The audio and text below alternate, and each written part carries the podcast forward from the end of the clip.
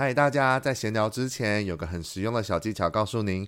现在你可以往下滑去看资讯栏，里面有闲聊派的留言连接。如果听完你觉得超喜欢的话，请直接五星评论加留言。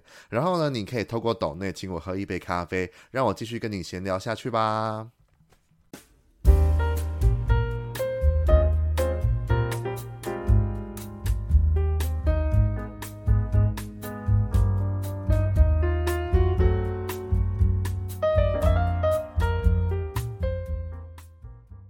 大家晚安，然后新年快乐！今天这一集呢，是新的一季，也是新的系列的第一集。那我把这个系列呢取名为“闲聊读物系列”，从字面上就可以简单知道要来跟大家闲聊我最近在读的书。那也会闲聊自己看完后的想法，以及书中有哪些句段是我想分享的。那这个系列的第一本呢，我选择是在去年十二月。由月之文化所发行的《我忙着孤独，独居时代的悠然自在》，作者呢是我一直很喜欢的 Facebook 知名专业精神科观察日记的主理人威廉所写的，而这一本呢也是他第一本散文创作。那废话不多说，我们就来好好闲聊这一本书吧。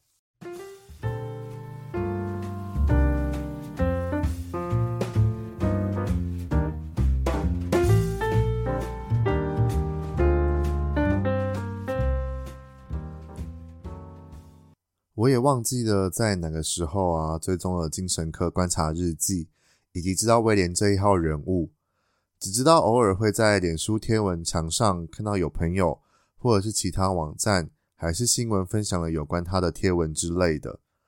久而久之呢，可能就这样眼濡目染之下，也就开始追踪了他。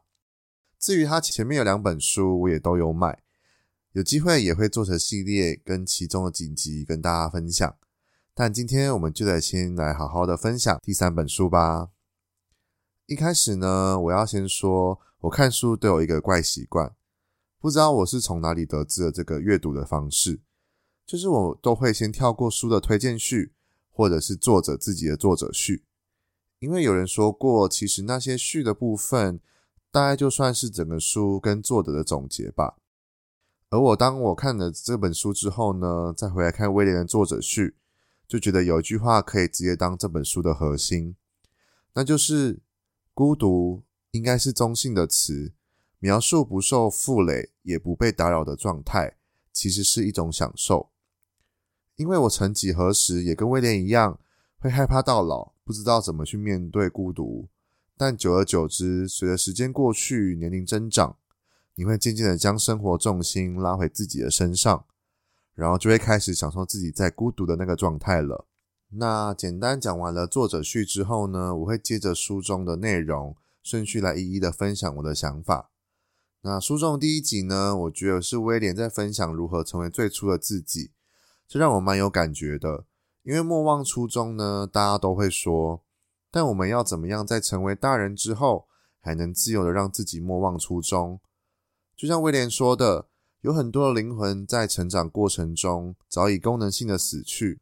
小时候的我们一定都有很多很多的梦想，看到路上的警察就会想要当警察，看到玩具车车就会想要以后想要当大卡车司机，看到芭比娃娃公主系列就会想要当哪一个公主，亦或者像是威廉看到所有人想要听老师讲话，所以他就想要当老师。但现实就是这么残酷。你会经过各种人生历练跟内外在因素，你那些梦想就会渐渐的功能性的死去。不过到头来呢，你会发现那些梦想其实是因为你越长越大，你越可以自由的去做选择的才对。就是因为你经过人生历练跟那些种种因素，你才更认识到自己，更知道该怎么去学习把那些梦想成为目标并实现下去。只是我们过于安逸。或者会太被外在眼光给控制住了，才促使他会被你的自己功能性死去。看到威廉写着以后期待可以住进量身打造的家，我就觉得我以后也要这样。从不知道什么时候，我自己也很希望哪一天成为真正的自由的工作者之后，然后有存一笔小钱的话，我想要去租或者是买一栋透天，把二楼打造成自己的工作室。三楼就是自己跟未来另一半的房间，则四楼就是打造成客房。那因为一楼有店面的关系，我想要打造成类似深夜食堂那样，白天工作完，下午就去市场买菜，那回来的时候就可以邀朋友，在晚上的时候一起吃吃喝喝，放松聊聊天。也许就像早餐俱乐部一样，或者像威廉一样，要有门槛才能参与这种的活动，因为真的只要是自己选择的都美。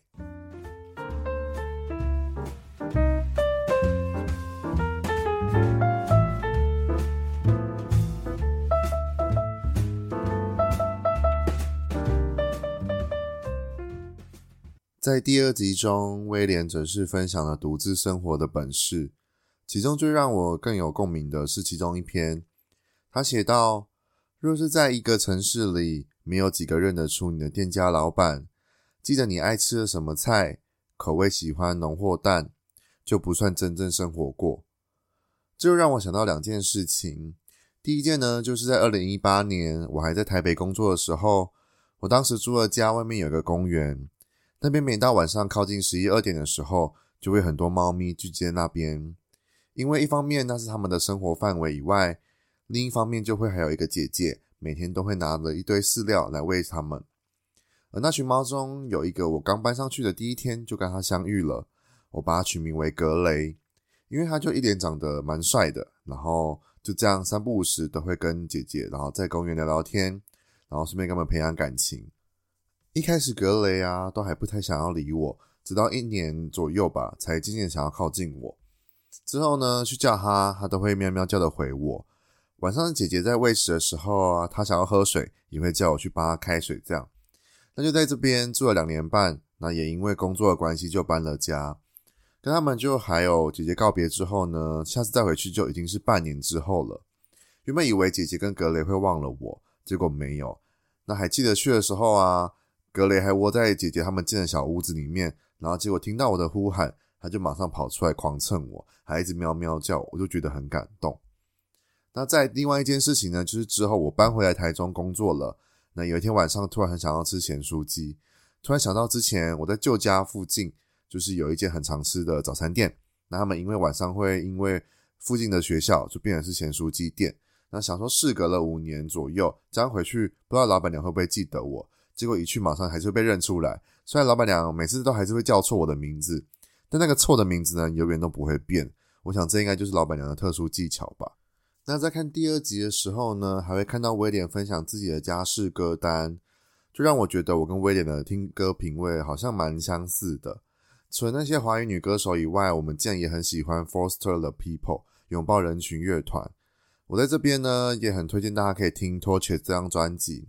他们让我很喜欢的，除了是他们擅长 Indie Pop 曲风以外，我也很喜欢他们可以用很欢乐迷幻的曲去唱着不同的社会严肃议题，例如让他们成名的 Pop Down Kicks 来说好了，简单来说就是在唱一位男孩持枪扫射校园的事件，但你听起来就会以为是在庆祝什么，还是很 chill 的摇摆歌。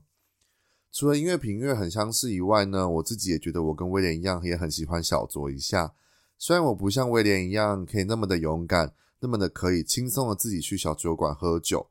不过去年开始，我已经有在努力尝试这件事情，也觉得其实好像也蛮不错的。而台南呢，也是我自己还蛮常喜欢去玩的地方。虽然不喜欢它越来越商业化，越来越多观光客去，但那边的慢活生活真的好让人喜欢哦。而且每次去一待就是至少两三天，而其中一个下午的行程一定是要去渔光岛看海发呆。那至于晚上的酒吧之后，我也会好好的跟着威廉的酒吧名单。一起去喝喝看喽！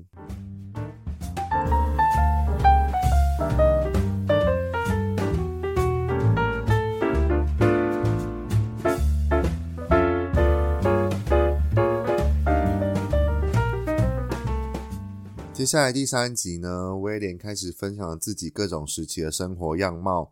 这一集应该也是我五集里面最喜欢，也是最有共鸣度的一集。就像里面他写到。客厅的布沙发一角是风水宝穴。工作不忙的时候，我喜欢斜靠在那边看书。想看的书越堆越高，椅背还放了一盒彩色标签纸跟铅笔。读到喜欢的句子就顺手做记号。还记得当我看到这段的时候，我就笑了出来，因为我自己的房间也有一角放着蓝骨头以外，我在睡前也都会看书，床头柜也都会放着彩色标签纸跟铅笔，然后也都会在喜欢的句子上做记号。讲到床头柜的部分，我自己也跟威廉一样，很喜欢香氛类的产品。看到他推荐的木质调扩香清单里呢，也有一个我的爱牌，它是来自法国的 Madeleine。我很常不知道要怎么念它，但后来得知品牌取自于马德琳蛋糕的谐音，所以我就叫马德琳这样。而威廉喜欢的是他们很经典的森林调味道，我自己则是喜欢黑檀木的味道。它这个品牌有什么特别之处吗？就是它大多就是都用黑铁盒装成，然后铁盒装着里面不同的介质。有蜡烛、火山岩、树脂或者是水晶。我自己是买装有火山岩的室内扩香，他们是以蒸馏方式呢，用天然的植物里萃取精油，然后用喷瓶喷到里头，是跟一般的普罗大众扩香不一样的方式去呈现它的香气，而且持香度真的很久。如果你觉得没什么味道的话，可以点个几滴精油进去，那个味道至少可以再维持个半年，然后还是会淡淡的存在。对了，如果你对于味道还有点腻的话，可以盖上铁盒的盖子，把它直接变成是房间的装饰品，我也觉得很美。那刚刚上一段讲到很佩服威廉自己去小酒馆喝酒之后，发现其实自己好像在其他方面也很擅长自己行动。例如威廉选到的音乐季，我就自己很喜欢去各大的音乐季，而且演唱会跟音乐季比起来的话，我一定会毫不犹豫选音乐季的这一种。而且我喜欢自己去的原因很简单。就是我本来就是个追团仔，以外一次可以看到我许多的团，真的是完全的值回票价。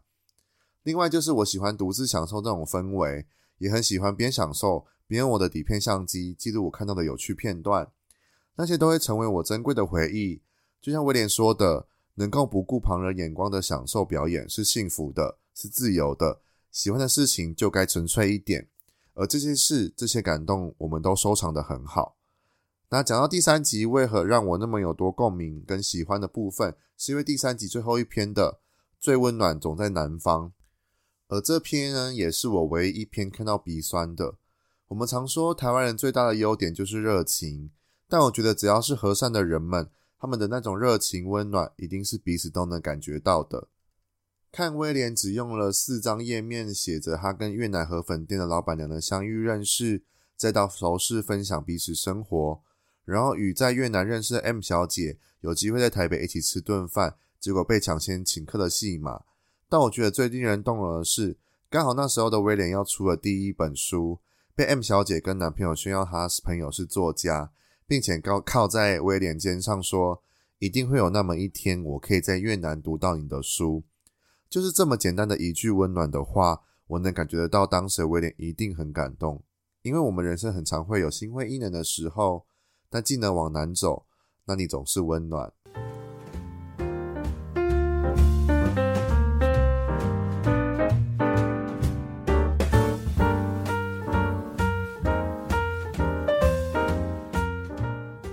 说来也很刚好，第四集的威廉的分享，正是我一直以来需要的，就是治愈心的方法。我从以前就是一个属于高敏感的人，也很常靠着心理感觉走的人。所以都会不小心的把自己的感性压过了我的理性，直到后来接触到人类图，又成人类的使用手册，才更加了解自己是什么样子的人。而朋友也跟我说，我是需要常常去大自然走的那一种。所以威廉写的，大自然是一座巨大的能量场，承载无数的生命循环。这是那时候的我所需要的。还记得那时候都会一两周去爬一座山，但不是那种专业的爬山。就是去走走，然后让自己跟大自然的气场流动流动，这样还可以顺便让自己的身体得到释放以外，心里还可以得到放松。而书中还有分享到我到现在一直都很喜欢，也是我心中第一名爱的电影，那就是《壁花男孩》。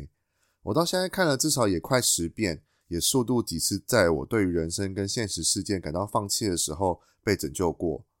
夸张的是呢，我还会因为不同时期看的时候。而在不同的片段哭泣，因为我一直觉得我跟里面的查理呢有着很像的特质，有着年少萌芽的忧伤，跟面对人际关系的困顿，自我怀疑的黑暗面其实一直都在。即使长成不被理解的怪人，我们也很期望飞翔的姿态如蝶翩翩。大家真的有时间可以去找来看看。另外，我也很推荐《熟女鸟》跟《亲爱的赛门》这两部青少年校园电影，真的都能在里面找到有关于你自己的影子。就像刚刚说的，自我怀疑的黑暗面一直都在，而我自己也知道我不是一个多乐观的人，常常负面到也会被很多人推开过，但大家都过去了。我这几年透过不同的疗愈方式，渐渐的也像威廉写的一样，希望自己可以好好管理负面情绪，别让它无处宣泄变成病。然后我也很讨厌什么叫做“认真就输了”这种句子，就会觉得好像是在自己为自己的开玩笑不负责任一样。但好像又矛盾的是，我朋友也跟威廉的朋友很像，很常被说我自己已经够好了，偶尔可以放过自己。所以今年开始呢，我就选择慢下来，不疾不徐的让自己的生活跟磁场去转换成越来越好的部分。因为朋友也说过，其实慢慢来就是最快的，而且我们人生就在你爸妈受惊的时候就决定好了。但在第二集威廉分享了家事歌单之后，在第四集还分享了平静歌单，这让我觉得能跟不同人交流不同的感觉的音乐真的很棒，而且有些还是都是一样的部分，这更让人觉得世界上有人懂你的感觉多好。这边的话呢，就想要跟大家分享其中的一团，叫做九二九一四。有听前面集数 Podcast 的人都应该知道，我很喜欢 Indie 风格的曲风。九二九一四呢，正是韩国 Indie 曲风的独立乐团。那为何叫九二九一四？就是因为他们初始的工作室的地址编号是九二九一四。那虽然他们现在的作品不多，但每一首都很有特色。他们擅长用木吉他加上一些自然环境的声音，去打造出我们日常片段的感觉。像是我最喜欢的 Okinawa，就是他们去冲绳海边获得的灵感。光是前奏的海浪声一下，你就会自身仿佛已经在海浪踏着浪了呢。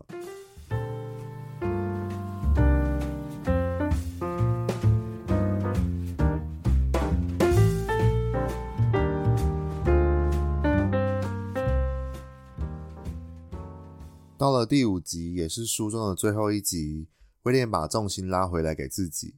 这所谓爱你的人，爱你的灵魂，我觉得就是这几年一直在讲的“先爱自己，别人才会爱你”的感觉一样。套一句我自己也很喜欢的 KOL，也是阿哈的主理人亨利，他在他的用最温柔的方式打醒自己的年历中的某一天，也有写到：想要值得更好的，首先你要成为更好的。那我自己也很相信吸引力法则，况且能让自己变好，何乐不为呢？还记得以前的我，对于爱情跟友情的部分，也常常付出的太多，让自己一直受伤。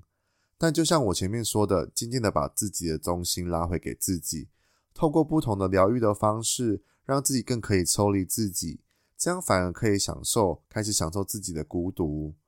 在第五集里面呢，我也很喜欢某几句威廉写的。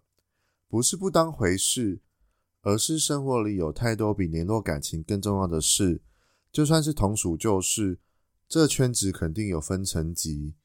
追究到最后，摸透自己在别人的心里的排序，答案太过真实，反而没有勇气直视。我们清楚，感情再怎么好，终究不是别人的第一顺位。承诺很美，但是参考就好。而且仔细想想，我们每个人本来就不是属于哪一个圈的，我们所拥有的就是腰上的游泳圈，偶尔大，偶尔小，对吧？那虽然知道威廉在这一本里面比较少写到有关于爱情的部分，但不得不佩服威廉的文字能力，因为光是只要有关爱情的篇章，我总能被他的描述给拉进去当下的那个场景。不管是在脸书开小帐拍下天空，并写着想你的天空。还是去清迈遇到 P 之后的一千四百五十五天，或者是跟一开始同居到最后分离的过程。但其中最让我觉得有趣的是，他关心 K，却被说不要再骚扰他的对话。只能说我们在刚开始接触爱情的时候，就是这么傻跟天真，以为自己的付出的多，然后做到对方想要的样子，就能跟对方长长久久之类的。最后看完了这本书。我来下个简单的读后心得好了。不管这一本我忙着孤独，还是前两本，我都有同样的一个感觉，就是当我在看威廉的书的时候，就好像在跟另一个时空的自己当笔友，总能透过他的分享去找到这边的影子。而他就像阳光一样，会把我的影子拉得又远又长。因为当我上气想掉头就走的时候，它会让我知道，我转过头之后，就还是会有人陪着我，真好。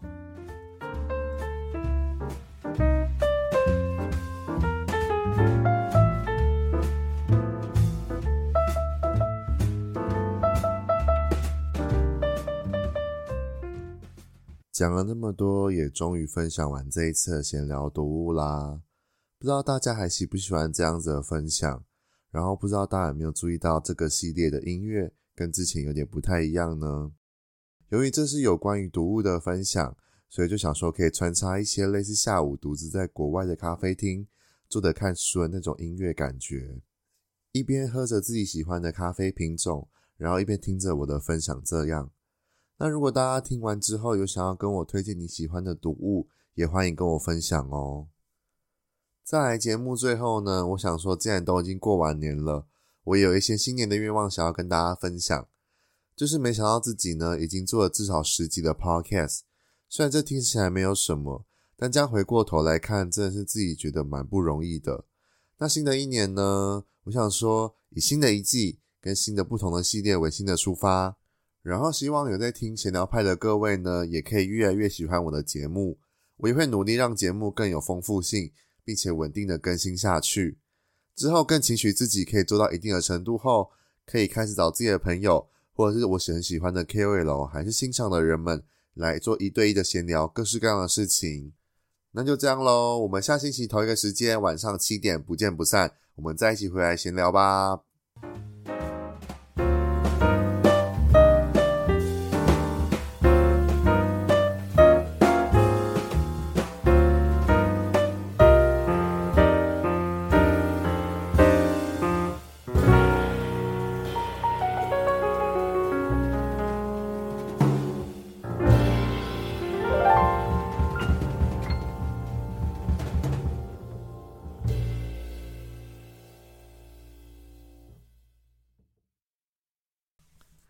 嗨，又是我哦！除了要准时在各大收听平台收听以外，当然也别忘了还要追踪我的 IG P I E P I E 底线 T A L K 拍拍 Talk，然后分享标记给你所有的亲朋好友。如果你想要跟我闲聊，还是想要给我各种建议还有主题的，都更欢迎在各个地方留言给我哦，我都会看得到。那我们就下一集见喽，拜拜。